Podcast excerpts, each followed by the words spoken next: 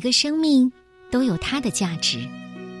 今天，我首先要带来的这个故事《爱丽丝的树》，这是启发绘本向我们推荐的国际大师的名作绘本，作者是来自美国的伊夫·邦廷和罗纳德·希姆勒，由刘清燕翻译。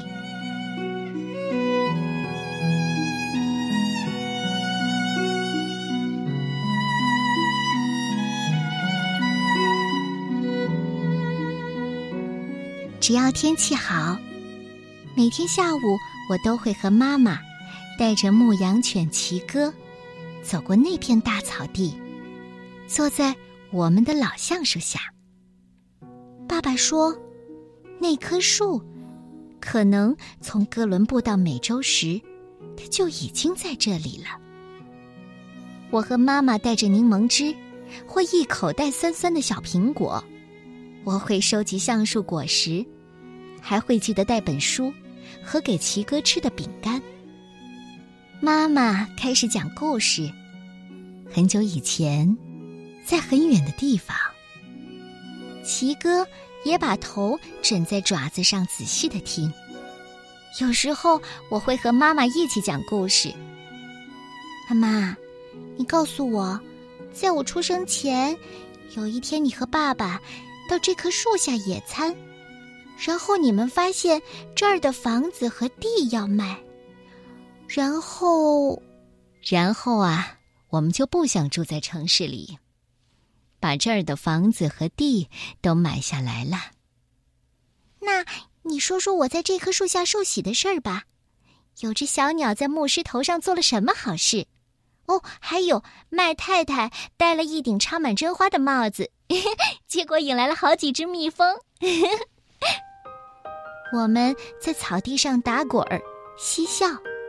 奇哥也跟着打滚儿，嬉笑。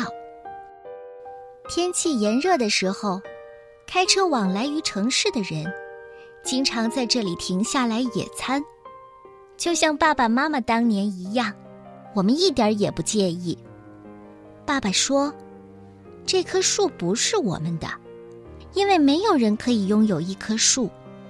那些人。”把毯子铺在地上，假装没有在听我们讲故事。但是有时候，我们看见他们在微笑。今天，我正在做自己最喜欢的事。我躺在树下，往上看，目光穿过树叶间的缝隙。妈妈和奇哥在我身旁睡觉。云像烟雾一样变换形状。它们缓缓飘过来的时候，树叶就会轻声的和它们说话。我也听见树叶轻声呼唤我的名字：“爱丽丝，爱丽丝。”有只蜘蛛在我上方轻轻的摇晃，还有只猫头鹰躲在树上。黄昏的时候，我们偶尔会听见它的叫声。看见他模糊的影子，我翻过身，把脸埋进草丛。嗯，草的味道怎么怪怪的呢？嗯，我仔细的闻着。妈妈，妈妈，我坐起来。妈妈睁开眼睛。妈妈，草的味道怎么怪怪的？颜色也很奇怪，黄的。啊，我想大概是天气太热了吧。那天我们带爸爸来看，爸爸说，今天晚上应该会下雨，那可能就是这些青草最需要的。可是雨水没有改善那种情况，草地枯黄的面积每天都在扩大，像周围的青草渐渐的枯萎了。我们凝视着树叶。它们变得又枯又干，还轻轻的掉落在我们扬起的脸上。现在是春天，老橡树却开始掉叶子了。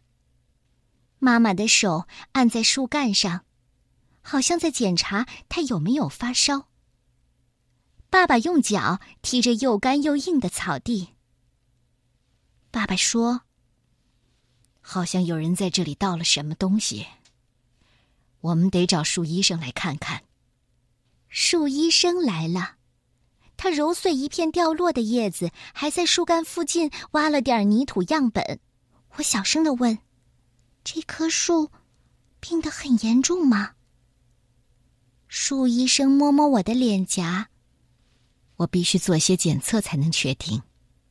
亲爱的，多往好处想。嗯。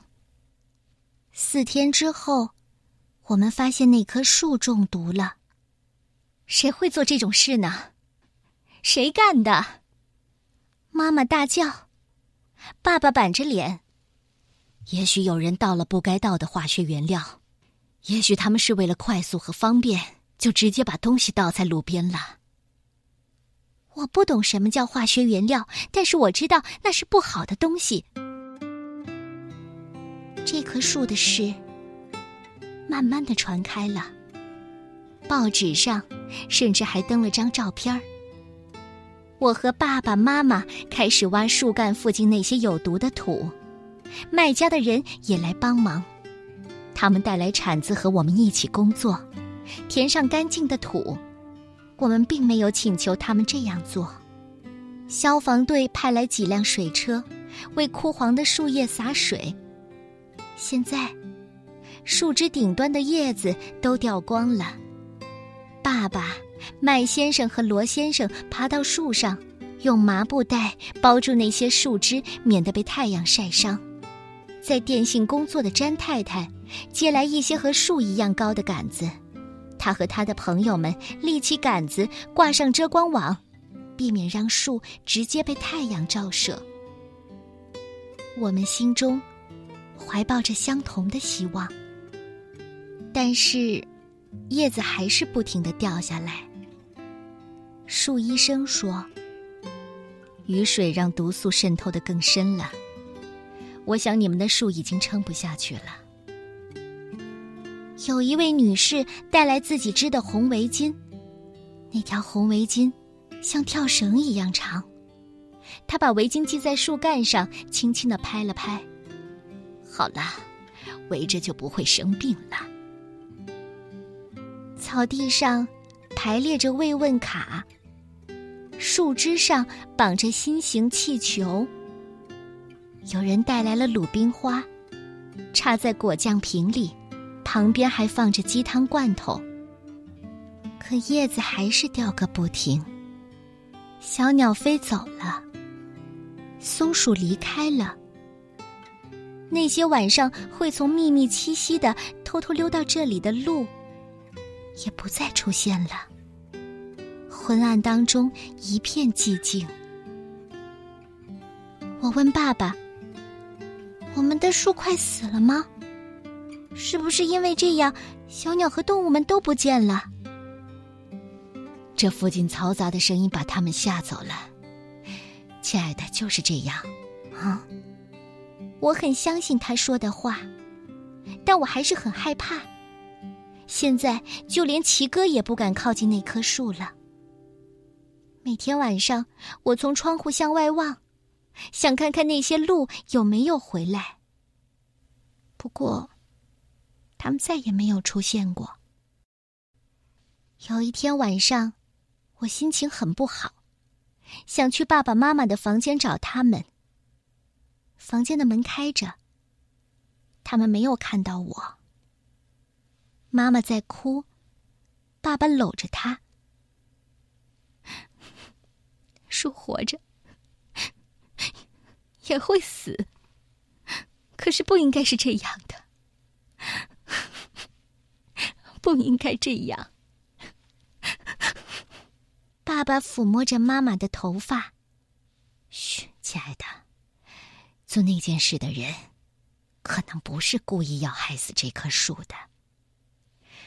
我们绝不是有意要残害世界上美丽的生命，但我们就是这么做了。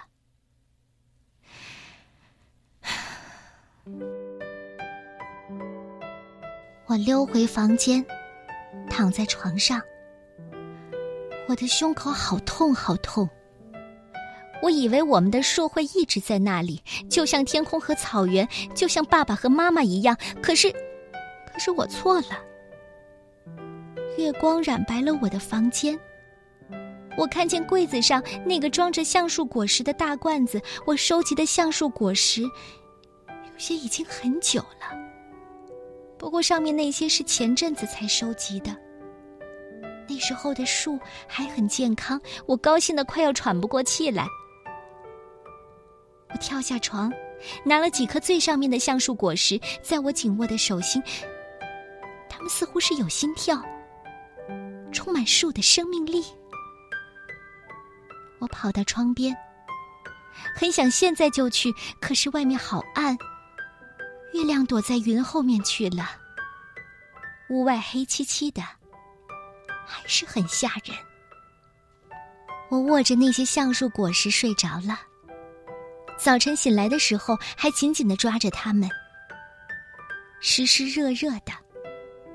我光着脚丫溜下楼，七哥趴在门廊上，他仰起头，睡眼惺忪的看着我拿起妈妈的小铲子，然后跟着我一起跑过那片大草地。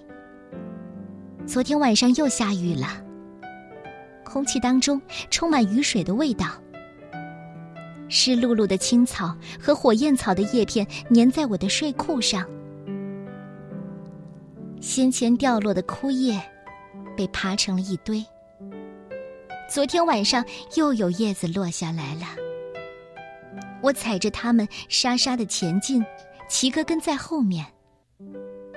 这棵树好像萎缩了，树梢上的麻布袋看起来像湿湿的破布，和跳绳一样长的红围巾也松垮垮的。詹太太在一个星期前就把那些借来的杆子收回去了。那棵树。放弃了，我们也是。我捧着那些橡树果实走向他。树，我不知道这么做行不行，也许可以吧。齐哥帮我跨大步的测量，直到我确定我们站在健康的草地上。他还帮我挖了一条小土沟。我把橡树果实一颗颗的放进去，盖上土。我对齐哥说：“说好了，你不可以回到这里把它们挖出来。就算只有一颗种子发芽，我们也会有一棵树，就像这棵那么大，甚至，甚至更大呢。”我张开双臂，直挺挺的站着。齐哥抬起头，我不知道什么时候。是总会有那么一天的。我走到树的旁边，把红围巾系牢，就像那位女士一样，轻轻的拍了拍。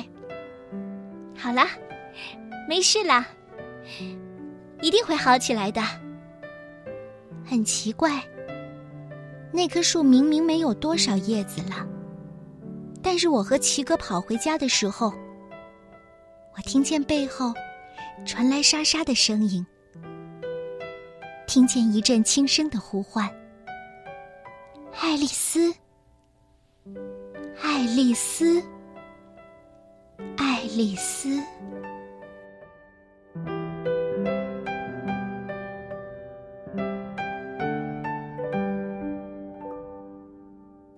是不是很多时候，当我们看见失去，才懂得珍惜呢？